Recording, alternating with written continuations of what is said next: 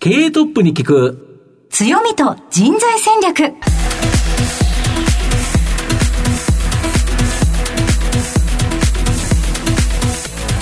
毎度相場の福の神こと藤本信之です。アシスタントの飯村美希です。経営トップに聞く強みと人材戦略。この番組は相場の福の神こと財産ネット企業調査部長の藤本信之さんが注目企業の経営トップや人材戦略を担うキーパーソンをゲストにお迎えしてお送りします。企業を作るのはそこで働く人ということなんですがゲストには毎回事業戦略上独特の強みとその強みを生かすための人材戦略じっくりとお伺いしていきます。この後早速トップのご登場です。この番組は JAC リクルートメントの提供でお送りします。経営トップに聞く。強みと人材戦略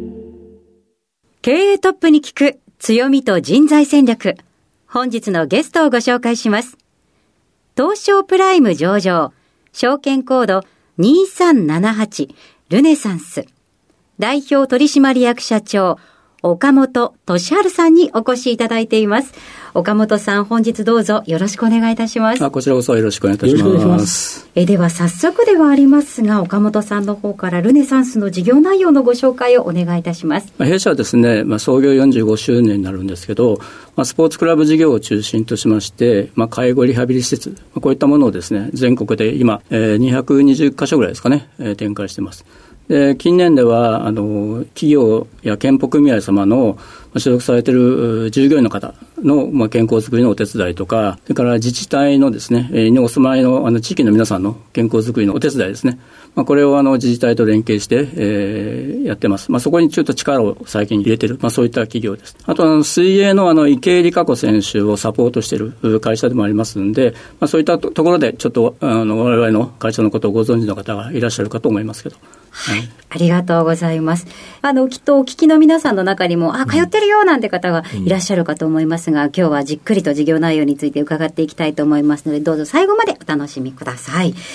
まずは、トップは企業にとって大切な人材であり強みでございます。トップのお人柄に迫らせていただきたいと思いますので、しばし質問にお付き合いどうぞお願いいたします。では、岡本さん、生年月日を教えてください。えー1957年の7月16日です。はい。なので今年7月で66ですかね。はい。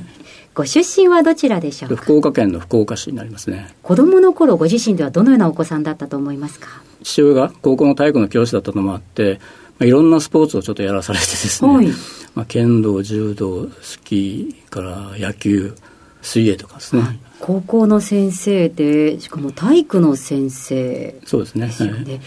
厳しかったんじゃないですか？いかがですか？そうですね。野球部の監督とか、それから、まあ、高校野球連盟はい。の九州の理事長とかやってましたし、はい。ご自身では一番何に注力されましたか？スポーツは。小学校の時は、えっと、剣道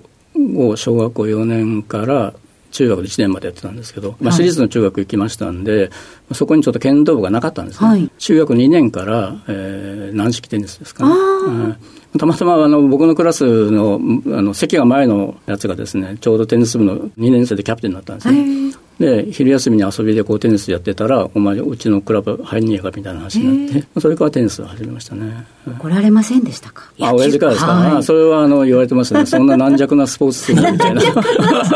なので僕大学卒業するまで一回も試合見に来なかったですね。いいですね。このでもなんか男のこう、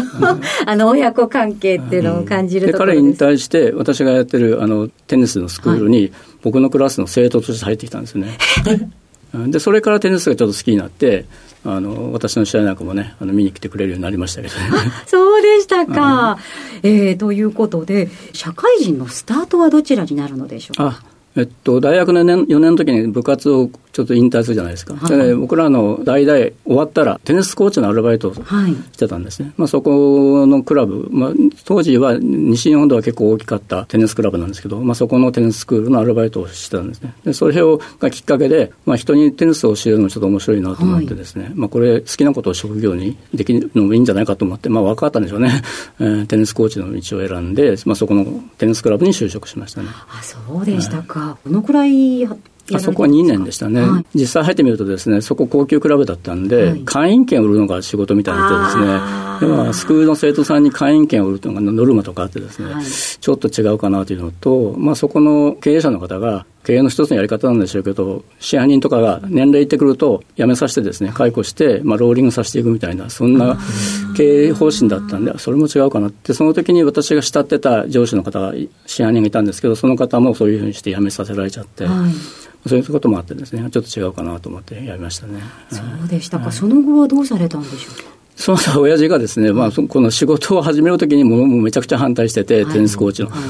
まあ、辞めるとき聞いたときは、ほら見ろということになりまして、はい、で、お前はちょっと大学の時に、確か教職取りかけてたから、もう一回大学戻って、教職取って先生になれと。で、教職取ったんですけど、まあ、その間に、あの、その、さっきのお辞めになった上司の方が、ちょうどその頃、ルネサンスが福岡にテニススクールを開業したんですね。はい、でその時にヘッドハンティングされて、その方が責任者でそこをやられたんですね。はい、で、その方から、お前遊んでんなら手伝いということなんで、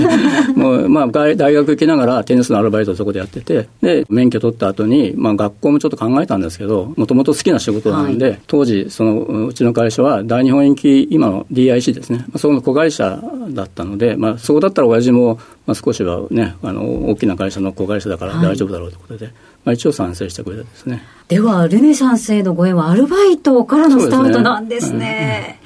その後現在ずっとこうテニスとご縁があって、えー、現在に至るわけなんですけれども、振り返ってみてお気持ちとしてはいかがでしょうか？まあ、テニスやってるうちはよかったんですけど、われわれの事業もテニスから少し拡大して、はい、まあ、総合型のスポーツクラブを展開するようになったときに、35ぐらいの時でしたけど、北海道に出店するということで、はい、総合クラブの支配人を、まあ、やれということで任されたときに、はい、テニスからちょっと離れなきゃいけなくなって、そね、その時にちょっと悩んだんですけど、まあ、でも、スポーツは違ってもですね、やっぱりこう健康になって皆さんが笑顔になるというところが、一つの喜びではあるので、まあ、そういう意味では、まあ、続けようかなと思ってですね、まあ、それでスポーツクラブの支配人を経験して、まあ、その後あの少しいくつかのお店回ってエリアを束ねるようなマネージャー的な仕事をした後に事業部の部長をやらせていただいてその後スポーツクラブ事業本部の本部長という11年から20年までは本部長やってましたね。そしてあの社長になられたタイミングが、えー、2020年の6月という、ね、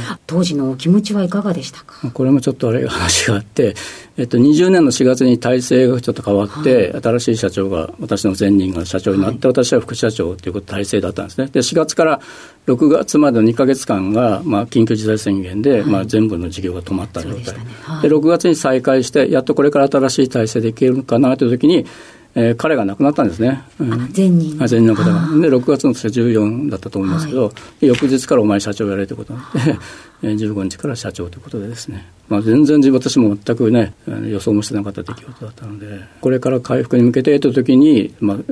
バトンを渡された感じになりましたから。うん、この直近の3年間、振り返っていかがでしょうか？まあ、ちょっとやっぱ大変でしたね、事業の業績も、ね、当然、20年はあの非常に厳しかったですし、21年はまあ、存続かけて、はい、まあ、もう一回こう事業構造を変えなきゃいけないということで結構採用を止めたりですねいろんなこともやってきたんで、まあ、結構現場の人たちにはね苦労をかけたので、まあ、その辺のこう我々がこう目指している生きがい創造っていう理念があってでそれはお客さんもそうですし働く我々の生きがい創造もちゃんと実現できる会社にしましょうよというところがやっぱ少しその辺がね少し崩れかけた時期だったのでそれを立て直すのがね大変でしたね。はい、えー、そして現在に至るというわけなんですけれども、岡本さんの人となり、どのように伝わりましたでしょうか。この後は組織の強みと人材戦略に迫っていきます。経営トップに聞く強みと人材戦略。今日のゲストは、東証プライム上場、証券コード2378ルネサンス代表取締役社長、岡本敏春さんです。まあ、御社はですね、はい、まあ、人生100年時代を豊かにする健康のソリューションカンパニー。はい、まあ、これをですね、長期ビジョンに掲げられて、まあ、総合スポーツクラブルネサンス。先ほども言ったんですけど、でかいというイメージ。はい、やっぱりプールもあって、テニスコートもあって、まあ、ジムもあって、本当に大きな施設だなっていうのは、なんとなくイメージとしてあるんですけど、まあ、それ以外もいくつかもやられてると思うんですけど、どんな施設をどれぐらいの数運営されてるんですか？総合スポーツクラブもちょっと3パターンありまして、はいえーまあ、ジムとスタジオだけのパターン、はい、それからそれにプールがついたパターン、はい、それに一番大きなのはそれにテニスコートとかですね、うん、ゴルフレンジとか。あとその3パターンぐらいあってですね、うん、それで大体全国で直営で104か所ぐらいですかね、今。でそれ以外にあの自治体さんがやられてる体育館とかですね、そういったものの施設を合わせますと、運営するはい、166施設ですね。まあ、それからあと、介護リハビリの事業ですね、うん、今、元気ジムというブランドでやってますけど、はい。はい、それが直営とフランチャイズを合わせまして、43か所ですね、うんうん、えー、それからあと、子会社でビーチタウンってアウトドアフィットネスの会社があるんですけど、そこが16か所と、はいあとベトナムに2か所ありますんで、はい、合わせると228か所ですかね、まあ、5月末ですけど。なるほど、はい、御社の中でいうと、イメージはやっぱり総合スポーツクラブという形だと思うんですけど、はい、もう一つの元気ジムっていうのは、どんな人がどういう目的で来る場所になるんですか、まあ、と要介護とか要支援の、まあ割と低いランクの方たちの、まあ、リハビリですよね。はいはい、だからまあもう一度元気になって。高齢の方がリハビリでデイサービスという形で、まあで、そこで少しスポーツをして帰るということですか。すねはい、だけどやっぱり人間健康になるっていうのは、スポーツ絶対必要ですよね。これ、元気事務は、幸いあの、さっきのコロナ禍の緊急事態宣言下も、うん、まあ、自治体から続けてほしいというお話があってですね、やっぱり1週間もこう、運動しないと、もう全然体が動かなくなるみたいですね。特に高齢な方は、きちっとしたそういうところでやらないと、一人で自分でやると、また危ないですしね、やっぱり御社のようなきちっとしたやつで、ちゃんとあの見てくれるトレーナーというか、そういう方がいてということですよね。われわれのところはあの理学療法士もちゃんと配置してますんで、うん、なるほど、はい、そういう意味では少し専門性も高くですね、うんうん、あのケアできるかなという、思ってますね、はい、なるほど。で新型コロナで21年3月期、まあ、社長就任された期だと思うんですけど、はい、え大幅な赤字になったんですけど、はい、もう翌期にはですね、もう黒字転換と着実に復活できてるということですか？はいそうですね、まあ、ただ、あのー、まだまだそのコロナ前の、まあ、最高益のところまだ全然届いてませんけども、うん。うん、やっと赤字からは出せたかなという感じですね。うんうんうん、まあ、あの赤字だった20年はもうしょうがないんですけど、うん、まあ、21年はなんとか黒字化しようということで、うん、えー、まあ、結構先ほどもちょっとお話ししましたが、うん、結構スタッフに負担かけてですね、あの採用を止めたりとかですね、そういったこともあったりして、あの本来やらなきゃいけないことを少しこう我慢しながらやってきましたね。まあ、それを少しずつあの投資をかけながらあのちゃんと復活に向けて少しずつ、まあ、利益を本当はもうちょっと21年と同じぐらい我慢すれば22年もっと利益出たんですけど、それその後がもう続かないので、まあ、22年と今年は少し投資をしっかりしてですね、で利益よりはあのちゃんとそういった体制を整えて、で24年以降ですね、あのちゃんと復活収益が大きく上がるようにということで、そういったまあ準備の時期そうですね、まあ、社内では足場固めの年って言ってるんですけど、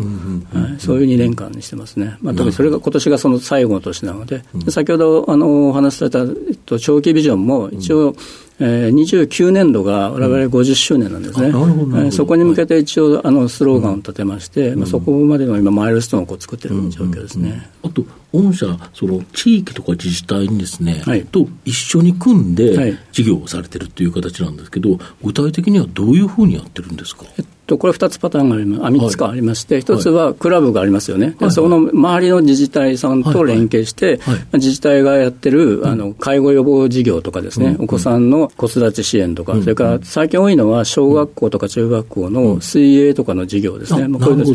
どああの国の方針であの学校体育から社会体育にこう移行していくという方針で出てて、はい、まあ、民間にどんどんあの委託していくということが進んでますから、なるほど。去年も30校ぐらいのあの、はい、学校のですね水泳の授業を受けてますね、今年もまだ数は増えてますね。なるほど、はい、その水泳の授業っていうのは、例えばその学校にプールがなかったりするわけですか？あ、まあ、うちのプールをに来ていただいてやる場合もあるし、あうん、あのその学校のプールに行って、まあ、うちのスタッフが行って指導する場合もありますし。まあ、その前の時はあの先生に指導のやり方を教えるとかですね、なるほど。そういうのもあったんですけど、だんだんやっぱ先生って大変じゃないですか、そうですよね。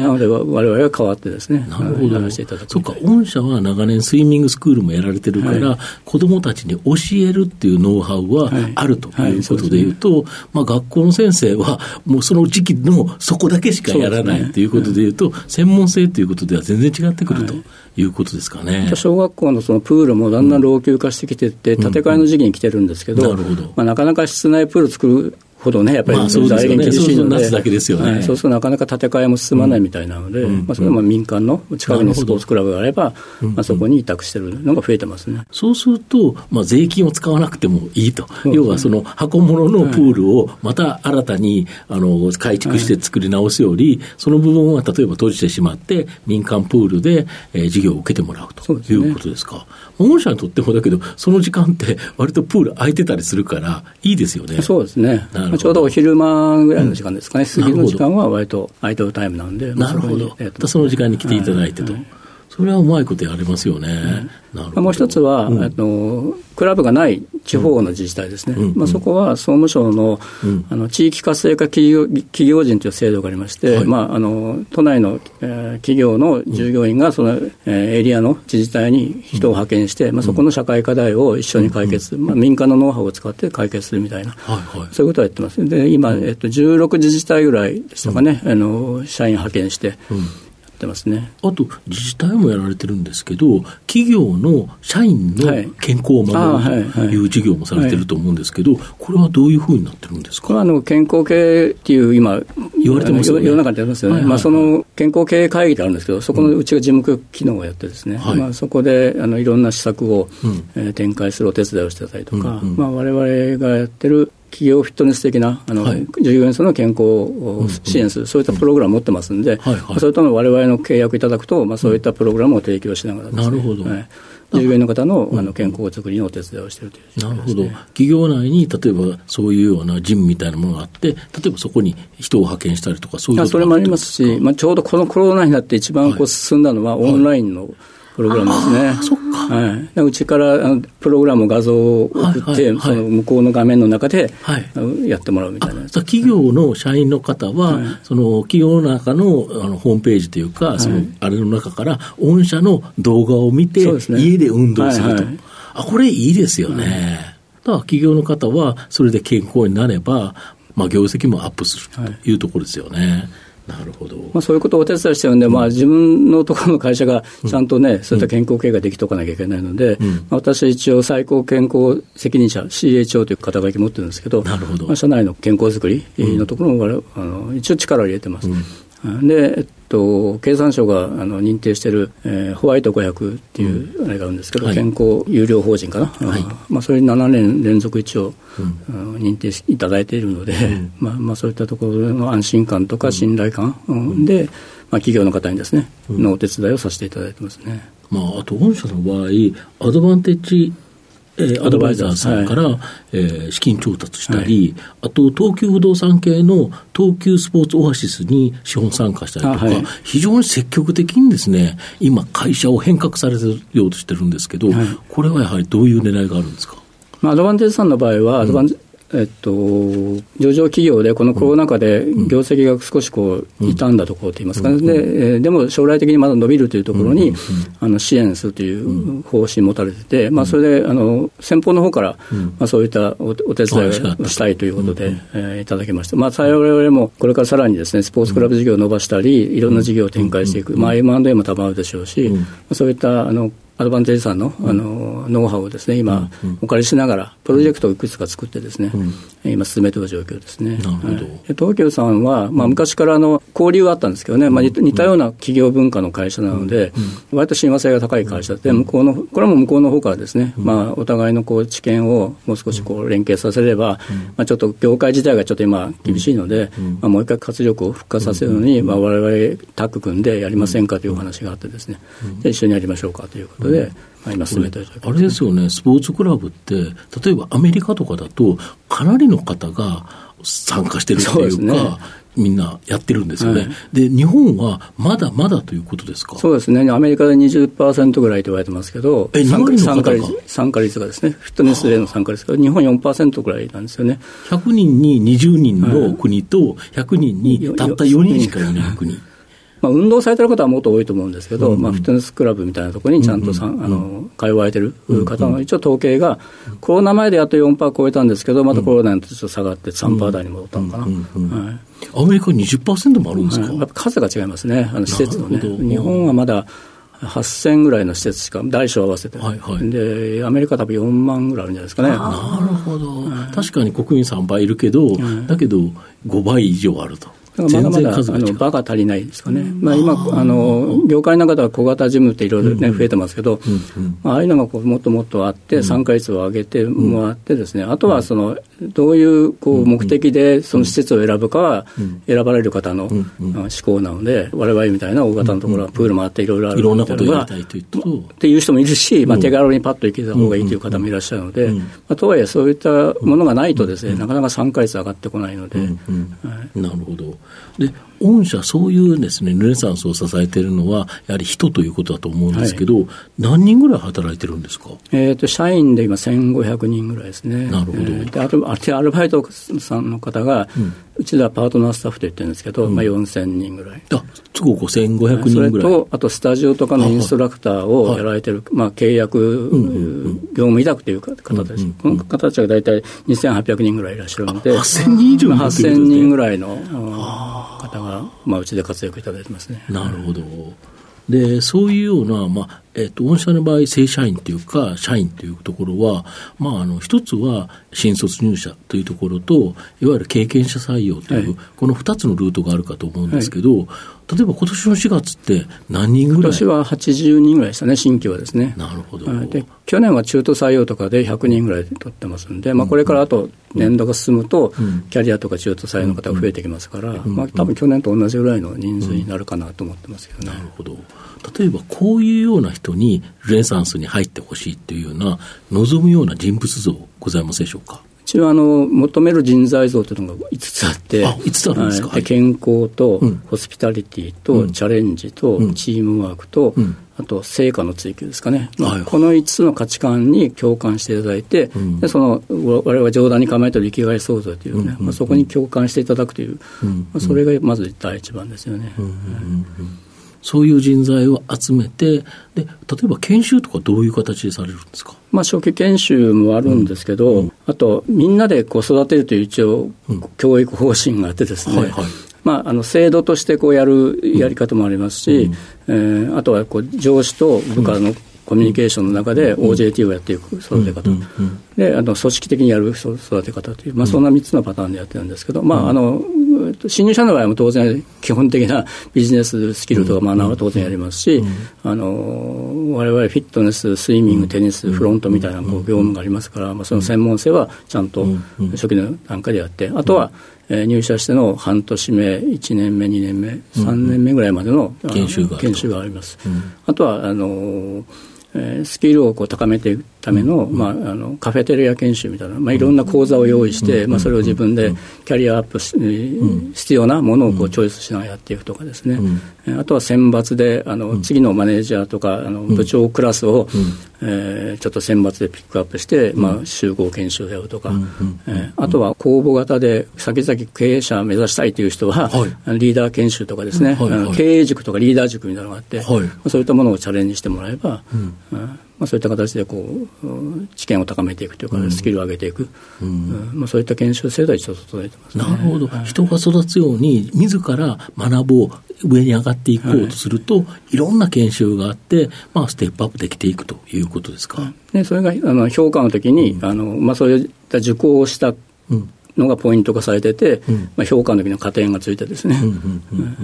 そういったものの評価にもこう反映する。人事評価にもつながるということですか。はい、やっぱり人が大切ですよね。そうですね。まあ、我々はもう、人あっての事業だと思っているので、うん、なるほど。まあ、この番組ちょうどお昼に放送してるわけなんですけど、はい、社長ランチって何を食べるんですか？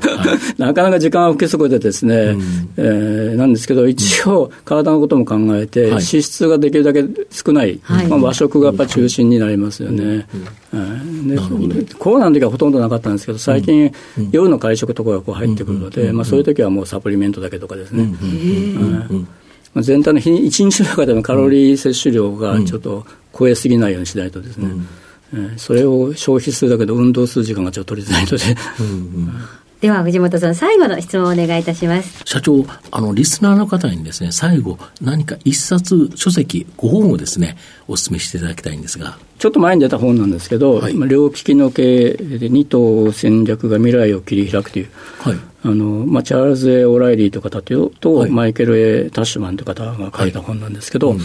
我々コロナ禍にになる前は、まあ、スポーツクラブ事業中心で、うん、もうこのこれがコア事業だったんですよね。うん。まあ、ところがこうコロナになって、ああいう緊急事態宣言なんかが入ると、事業が止めなきゃいけない、完全に止めさせられたということですね、まあ、そうなると、やっぱり、あの成り立たなくなりますよね、うん、そういうリスクがあって、まあ、やっぱり違う事業の柱を立てなきゃいけないというときに、いろいろこうどうしようかなという話の時に、ちょうどこの本がその19年出たのを、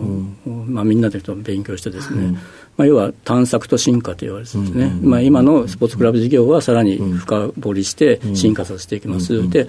えー、新しいものを探索して新しいものをやっていきます、まあ、その中のうちの言う探索というのは、さっき言ったヘルスケア事業的なあの自治体のお仕事だったり、法人さんとか企業さんのお仕事だったり、介護のお仕事だったり、まあ、そっち側ですね、まあ、これを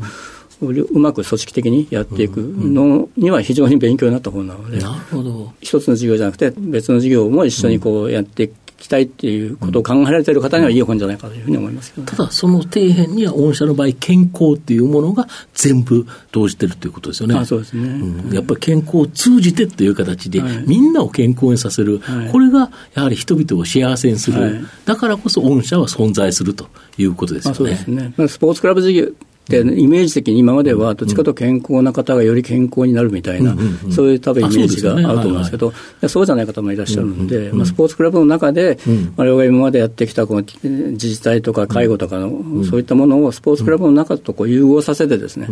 そういったこう地域の健康づくりの拠点になればいいかなと。あとはその地方なんかも我々と同じようにタッグを組んで、え地域が健康になっていくと、まあ、人生100年時代ってね、どんどん高齢化が進むというのはもう、間違いないので、やっぱり年を取るのはどうしようもないですけど、まあ、元気にできるだけ長く生きるというのがね、まあ、そのためにはわれわれお手伝いできることがたくさんあるんじゃないかなと思ってますんで、はい、これからも頑張っていきます。ありがとうございます。改めまして本日のゲストは、ルネサンス代表取締役社長、岡本俊治さんでした。岡本さんありがとうございました。ありがとうございました。どうもありがとうございました。経営トップに聞く強みと人材戦略東証プライム上場 JAC リクルートメントは世界11カ国に展開するグローバルな人材紹介会社です。スペシャリストや管理職の人材紹介を通じて長年にわたり多くの企業の成長に貢献した実績を持ちます。当社では役員、CFO、CIO、本部長、社外取締役などの経営幹部層の人材紹介に特化した専門部署 JAC エグゼクティブを構え、企業の経営課題解決を支援しています。経験豊富なコンサルタントが経営課題をヒアリングし、課題解決に導く人材をご紹介いたします。企業の経営改革を担う人材など、経営幹部の採用なら、東証プライム上場、証券コード2124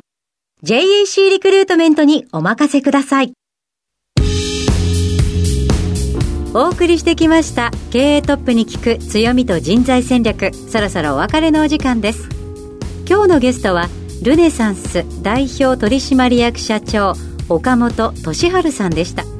え最初から聞けなかったという方もラジコのタイムフリーやポッドキャストをどうぞご活用ください。合わせてラジオ日経のウェブサイトのチェックもお願いいたします。それではここまでのお相手は相場の福の神財産ネット企業調査部長の藤本信之と飯村美希でお送りしました。次回のこの時間まで。ほなまた。お昼やで経営トップに聞く強みと人材戦略この番組は JAC リクルートメントの提供でお送りしました。